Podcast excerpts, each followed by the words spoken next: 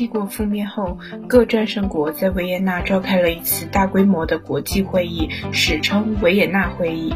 这次会议从1814年10月1日一直开到1815年6月9日。欧洲所有的国家都派代表参加，但实际操作会议的只是四大战胜国——俄、英、普、奥。他们的目的都很明确：瓜分赃物，满足自己的领土野心，以正统主义的招牌恢复法国大革命前的旧秩序，复辟封建王朝，防止法国东山再起。在四大国中，尤其以沙皇俄国野心最大，他极力想扩张领土，从而确立俄国在欧洲的霸权。奥地利试图在中欧称霸，特别是强调在德意志的优势。英国希望在保持欧洲大陆诸国军事的前提下，扩大其海外殖民地，以加强海上霸权地位。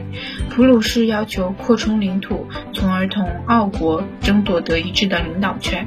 因此，会议斗争非常激烈，其焦点是波兰和萨克森问题。俄国为了独占华沙大公国，提议把萨克森让给普鲁士，由此得到了普鲁士的支持。奥地利反对沙俄的提议，转而和英国联合。法国害怕东邻普鲁士的强大，也站在英奥一边。一八一五年一月三日，法英奥三国签订了秘密同盟条约，规定三国若遇他国攻击，则互相援助。法奥各出兵十五万，由英国供应军火。结果双方斗争愈演愈烈，几乎达到了决裂的地步。后来由于拿破仑重返法国。各战胜国只得暂时妥协，组成新的反法联盟，于1815年6月9日匆忙签署了最后总决议。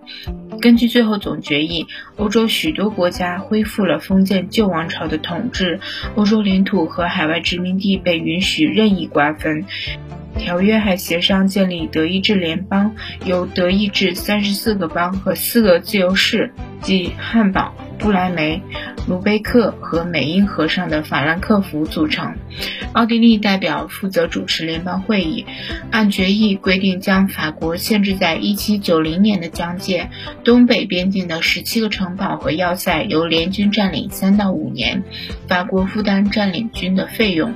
法国需赔偿七亿法郎，并交出军舰。北部比利时被并入荷兰，成立尼德兰王国。卢森堡公国也归尼德兰国王监制，瑞士确立为永久中立国。会议维持了意大利的四分五裂的局面，并把它的大部分领土置于奥地利控制下。